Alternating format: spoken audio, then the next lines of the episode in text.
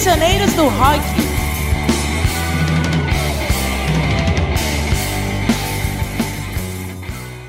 Olá, meus amigos, sejam bem-vindos a mais um capítulo do nosso podcast Prisioneiros do Rock. Christian falando aqui, junto com meus amigos Felipe e Jair.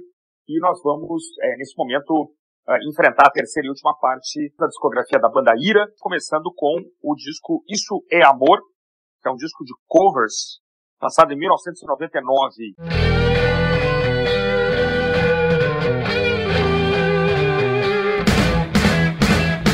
Discografias.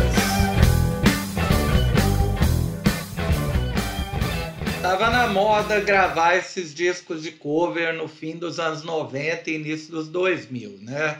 A gente até comentou na discografia do Titãs, que o Titãs gravou aquele As 10 Mais, horroroso. Uns anos depois, o Biquíni Cavadão gravou um disco chamado 80, onde eles regravavam só rock brasileiro dos anos 80. Mas esse disco do Ira é diferente, porque ele não é só um disco de covers, a banda claramente dá muita personalidade para cada música e o repertório não é nada óbvio, ao contrário, por exemplo, do As 10 Mais do Titãs.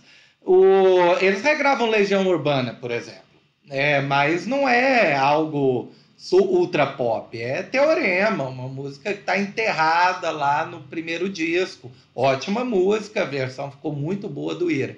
Eles regravam Roberto Carlos, Chico Buarque, Loborges, que não são exatamente opções tradicionais do roqueiro brasileiro clássico. Na música do Loborges, inclusive, o Samuel Rosa né, faz uma participação especial. Depois ele fez outras, né, no acústico, por exemplo. Tem também a participação da Fernanda Takai, do Pato Fu, na sensacional versão de Telefone, né, que é uma música da Gangue 90 e as Absurdettes, lá do início dos anos 80. É da onde, inclusive, saiu o título do disco, Isso é Amor. Tem uma versão divertida de uma música de um espanhol, que eu esqueci o nome agora, chamada Alegria de Viver, que a versão do Ira, inclusive, é melhor, eu não conhecia a versão original. É, e eles não conseguiram fugir da ideia de regravar a si próprios. Né? Eles regravam Mudança de Comportamento, que é lá do primeiro disco. Eu prefiro essa versão desse álbum Isso é Amor, assim como a versão de Abraços e Brigas, que é uma música que já tinha aparecido no disco solo do Edgar. Eu também gosto mais dessa versão do disco de covers. E ainda tem um bônus no finalzinho do disco, tem uma versão super energética de um hit extremamente lado B, assim, do Rich. A vida tem dessas coisas. Muito engraçada a versão, muito divertida. E o disco vendeu bem, né? Vendeu melhor que tudo que eles tinham feito desde o Vivendo e Não Aprendendo. Então foi uma redescoberta, né? uma revitalização da banda o Ira queria fazer um, um disco com um repertório ainda mais obscuro. A ideia era colocar músicas nada conhecidas ou pouco conhecidas do rock nacional. A gravadora reclamou, eles tentaram chegar no equilíbrio e por isso que eles acabam colocando muita coisa de MPB e não são ou então coisas que não são tão ligadas ao, ao rock, ao estilo do Ira como o próprio hit. É, quando eles gravam o Chico Buarque, eles gravam o Julinho da Adelaide, que é uma música que o Chico Buarque gravou com pseudônimo quando eles gravam Legião, como você falou, eles não colocaram a música dos Quatro Estações, como o Barão fez, os Titãs fizeram. Eu acho que, de modo geral, esse álbum funciona super bem, não tem nenhuma faixa que eu acho que seja ruim. Boas versões são a, imensa maioria. A minha faixa preferida é Telefone, da Gangue 90. Para mim, é um cover melhor que o original. E foi um, um, um disco que fez a banda realmente renascer para o grande público. Né? Como a gente comentou aqui, eles estavam fazendo bons discos antes, mas não estavam tendo alcance, não estavam tendo divulgação foi um projeto que deu muito certo. Eu acho que é talvez seja o melhor dessa, dessa, desse período, o melhor disco de covers é, do Brasil, assim. A coleção de canções é muito bacana. Se você, você pegando aqui agora e olhando uma a uma, né? É, são, são músicas, todas as músicas individualmente são muito legais e o Ira deu uma deu uma personalizada também, assim, né? Trouxe algumas coisas como, como é, Chorando no Campo e Girassol, né? Eles trouxeram um pouco para o estilo aquele estilo mod mesmo, setentista e tal, né? É uma bela capa também, né? Bem produzido, bem tocado. Você falou também absolutamente verdade. A banda estava meio, meio esquecida e, e esse disco é, recolocou o Ira, né, preparou o Ira talvez para enfrentar é, o século XXI. Então, um excelente disco que, eu, que eu, eu, gosto muito de ter esse disco, ouço de vez em quando, e, e, acho que eles acertaram aqui mesmo, acertaram a mão. Bom, e tem a, a cover do Vander Wildner, né? Que é um cara emblemático no rock gaúcho desde os anos 80, e Bebendo Vinho acabou sendo o primeiro single desse álbum. Nesse disco eles estavam iniciando a tradição de sempre gravar alguma coisa de compositores gaúchos. Bebendo Vinho, para mim, foi, na época, é, desconhecida, era música nova. Eu acho que só os gaúchos muito viciados em rock que conheciam o trabalho de solo do Vanderbilt. Mas eu realmente não conhecia esse cara, não. Ele é aquele que tem uns dentes esquisitos, né? Eu acho que ele é do Replicante. É, não, Vanderbilt realmente é um desses, desses gênios malucos aí do, do rock gaúcho, né? Ele realmente foi do, dos Replicantes, né? Que é uma banda muito cultuada. É a respeito do Ira pelo, pelo, por uma, é uma, uma cena de rock muito atuante né, no Brasil, que é a cena do rock gaúcho. É, mas esse sucesso comercial permitiu que eles voltassem a fazer um álbum de estúdio com inéditas, que é o Entre Seus Rins, de 2001. Na época que saiu Entre Seus Rins, em 2001, eu escutei com muita expectativa e eu acho que por isso eu acabei ficando um pouquinho frustrado. Eu esperava que fosse um disco maravilhoso e tal, e não é. Mas ouvindo de novo agora, eu vi que é um bom disco, sim, tem coisas bem legais. É, o Bom e Velho Rock and Roll é uma puta música. A música título também é muito bacana, muito divertida, uma música erótica. e essa expressão quer dizer sexo anal. Superficial como espinha, bem bonita. É, eles fazem um, uma volta aqui à música eletrônica com Para Ser Humano. Eles gravam outro gaúcho, o Frank Jorge, na música Homem de Neandertal, que também é bem bacana.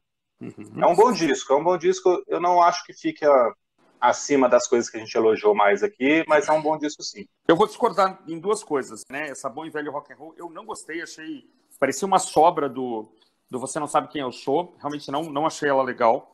Entre seus rins é, tem um belo videoclipe, né? Bonequinhos e marionetes e tal. Mas eu não sei, eu não consigo achar a letra engraçada, acho a letra uma piada de mau gosto. Eu vou destacar Milhas e Milhas, que eu achei muito bacana, que tem uma influência clara do rock gaúcho, na minha opinião, né? Um, é, superficial me parece uma espécie de Flores em Você atualizada, gostei muito também. A gente tem a bela cover de Homem de Neandertal, do, do grande Frank Jorge, que era da Graforré Harmônica. E assim, as outras músicas que não são experimentais eu achei bem legais também. É, achei bacana como a voz do Nazi está bem em primeiro plano, assim, né? Ao contrário do Você Não Sabe Quem Eu Sou. Então fica mais valorizada a voz dele, né? Que já está ficando um pouco pequena. É, e é o que o Felipe falou, gostei do disco, mas engraçado. As músicas que ele destacou, eu para mim são os pontos baixos. Eu li uma entrevista com o Nazi em que ele reclama que a crítica especializada fala sempre sobre três particularidades do Ira. Que as letras são ingênuas, a banda é sincera e a temática das letras é juvenil. E este disco é exatamente isso. As letras são bobas demais. Daí acho que as piadinhas ficam sem graça, né? Como o Christian falou. Mas, como curiosidade, até entre seus rins é um verso daquele clássico pseudo-erótico do início dos anos 70, do Serge Gainsbourg, um francês, é, que gravou uma tal de Jetem Monoplus, é, que tem uns gemidos suspeitos no disco.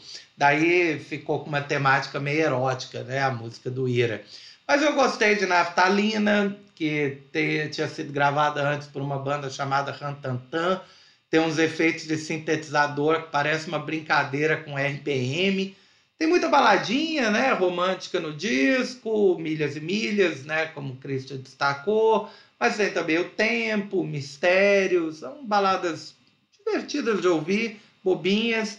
É, eu não achei grande coisa bom e velho rock and roll, mas é passável. E no geral, o disco não entra no panteão dos melhores discos do Ira, não. Né? Não chega, claro, a ser o desastre que é o música calma para pessoas nervosas, mas né, não chega nem aos pés dos discos lá dos anos 80. Nota 5. Então temos o Acústico MTV de 2004, Quatro. É, em que a banda grava aí covers de The Clash, né? Grava algumas coisas bem antigas, né? Bem do, do, do Mudança, né? Do, do Psicoacústica, do, do Vivendo Não Aprendendo. Uma bela coleção, uma bela, um belo resumo da carreira da banda, com boas participações e com essa cover aí do The Clash, que bela música, é, Stand By Me, né? Training Vain. Tem todos os hits, o repertório é inquestionado. É, realmente a, a versão da Pete, é, a participação dela, né? Eu quero sempre mais, é, é melhora demais a música. O Samuel participa de novo, né? Cantando Tarde Vazia. E o disco respondeu bem, é, vendeu 300 mil cópias. Finalmente, acho que o Nazi e o Edgar puderam fazer plano de previdência. É, eu não cheguei a checar faixa por faixa, mas eu acho que tem é, é, faixa praticamente todos os discos até então. Cara, eu adoro esse acústico. Para mim, o, o Ira mostra aqui que é uma grande banda. O Nazi está cantando bem nesse disco. Ele se cuidou para poder fazer essa gravação. Ele ficou sem fumar e sem beber por 30 dias. Olha aí. É uma coisa muito relevante. Tem uma coisa muito legal que eles fizeram, que foi chamar um artista de cada geração do rock nacional. Eles hum. chamam os contemporâneos dos anos 80 Paralamas do Sucesso para tocar Envelheço na Cidade. Chamam o Samuel Rosa do Skank. O Skank, então, é uma banda de maior sucesso na nossa cena local, para cantar Tarde Vazia. E chamam a Pete, que tinha acabado de lançar seu primeiro disco, para cantar Eu Quero Sempre Mais. É um repertório que tem quatro músicas inéditas, além da curva de Training Vem do The Clash tem cinco músicas do Vivendo Não Aprendendo. Então eles conseguiram equilibrar bem aqui coisas lado B, coisas novas e, e grandes sucessos. A sonoridade do disco para mim é excelente. Eu coloco entre os cinco melhores acústicos da MTV brasileira, sem dúvida nenhuma. Mereceu o sucesso que fez. O Ira depois disso excursiona por dois anos. Eles fazem 300 shows causa Pô. desse acústico. Eles uhum. se desgastam demais com, esse, com essa turnê gigantesca. E quando eles chegam para gravar no final de 2006 para começar a preparar o próximo disco, eles estão o Ira tá todo muito abalado, mas principalmente a relação entre o Scandurra e o Nazi está uhum. pior do que nunca. O Nazi chega a ficar dois meses de férias sem participar da pré-produção do, do, próximo disco, que é o Invisível DJ, de 2007. Então a banda começa a compor, a, a fazer as bases, a produzir sem o Nazi, ele na Bahia, eles, eles voltam e gravam disso que, na minha opinião, é exatamente o contraponto desse momento que eles estavam vivendo. O disco que passa um clima de serenidade, todas as músicas são tranquilas, mesmo as coisas que são mais rápidas, assim, tem uma coisa de paz, assim, de paz de espírito que não reflete no, no que a banda estava passando. Ele tem um conceito de álbum mesmo, assim, você vê que a sonoridade uhum. das músicas se combina, a intenção das músicas todas, assim, parece que, que foram feitas mesmo para soarem você escutando um disco todo. Eu acho que é um, um, belíssimo trabalho, que se fosse o último trabalho do Ira, teria sido uma despedida fantástica, e que ao mesmo tempo é o disco que a banda grava no pior momento da carreira. Tem uma uhum. ótima cover do Walter Franco, uma música de 75 uhum. chamada Feito Gente, e eles regravam também Culto de Amor, que é do, do Amigos Invisíveis de Escandurra. Eu li uma crítica onde o comentarista falava que o Invisível DJ era o Larry B da banda. É uma bonita coleção de canções, as canções são bem trabalhadas, o disco soa muito bonito, mas a banda tá lá brigando entre si, brigando com o empresário, que era irmão do Nazi, em frangalhos. É um clima ultra negativo. É, mas é um disco que eu concordo que é coeso, tem uma sonoridade macia, às vezes né, para o lado do hard rock dos anos 70 tem muita referência ao Jimmy Page, ao Pete Townshend, né, no jeito como o Scandurra toca guitarra.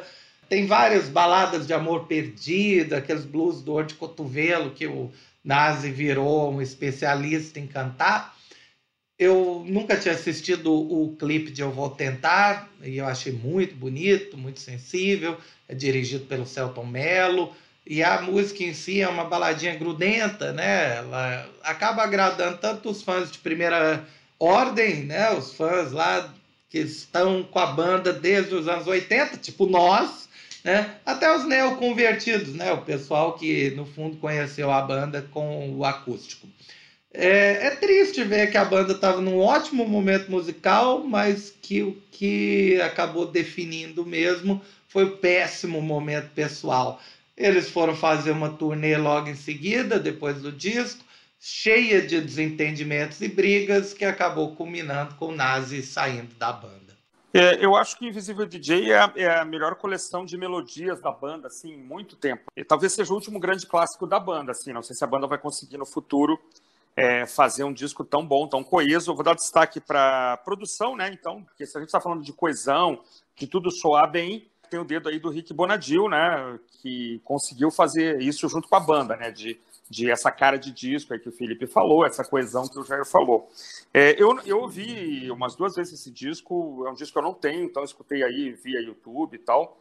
E ele não tem uma música ruim, caras, assim, eu não consigo dizer, ah, esse aqui é o ponto baixo tal. Ele é muito equilibrado, assim, eu achei que, que as músicas todas funcionam muito bem e eu, eu tô pensando em adquirir esse disco, na verdade, porque eu sou é, desses, né? Então eu talvez eu, eu compre ele junto com mais alguma coisa, porque eu gostei muito, diferentemente do, do disco do último que a banda fez, aí, agora em 2020. É, esse disco de 2020 foi lançado no meio da pandemia, em julho, mas o disco começou a ser gravado em 2019. Então eu acredito que durante a pandemia foi mais um trabalho de pós-produção né, do, do disco realmente não é um grande disco, mas também tem nada de errado, não. O disco é fiel àquela ideologia de classic rock, né, que a banda foi construindo ao longo do tempo. Dá para ver que tem uma cumplicidade maior entre o Nazi e o Scandurra. É, ou eles enterraram as diferenças, ou eles se suportam melhor, né? A idade costuma trazer esses benefícios tem algumas gratas surpresas no disco, por exemplo, Mulheres à Frente da Tropa, que é uma música com temática feminista, e com a presença da Virginie, a cantora lá do metrô, né? Uh, os One Hit Wonders lá dos anos 80. Uh, a Virginie também aparece cantando em francês, numa música chamada Efeito Dominó, que já tem uma pegada mais folk, né? um folk rock. Eu gostei também daquela balada, né, aquela power ballad, que é O Amor Também Faz Errar. E tem até uma inovação no repertório, que é onde o Ira flerta com o pós-punk na música A Torre, que realmente não parece né, Ira, pelo menos o Ira clássico. Olha, eu acho que esse é um disco que a gente tem que analisar com um pouco de condescendência não no, no, sentido negativo, mas entender que é um disco de inéditas de uma banda com 40 anos de, de carreira, que está sendo lançado depois de 13 anos, sendo que metade desse período o Scandor e o Nazi não estavam nem conversando, eles voltaram a se falar em 2013. Não é mais a mesma banda, né, o André Jung saiu da banda e o é, Ricardo Gaspa também saiu da banda. Inclusive, até o 2018, a gente não falou, mas em 2018 eles lançaram um disco chamado Folk, Seria uhum. um, um, acústico do acústico, né? Onde o filho do Escandurro, o Daniel, tá tocando. Ah, que legal. Mas não sei porque ele não gravou esse disco. Dito tudo isso, eu acho que o disco é um, um, um trabalho bem legal. Realmente não é nada disso de excepcional, não é nada que vai ficar marcado para a gente daqui a 20 anos comentar. Mas é muito digno, é muito, tem coisas muito bonitas. Efeito Dominó eu achei bem legal, tem um vídeo muito bom. Achei uma ótima sacada colocar a Virginia cantando em francês. A nossa amizade é uma música que, tão, que eles estão falando um do outro. Escandor e o Nazi estão comentando essa história é. de amor e ódio que eles têm. Eu também gostei de Chuto Pedras e Assobio.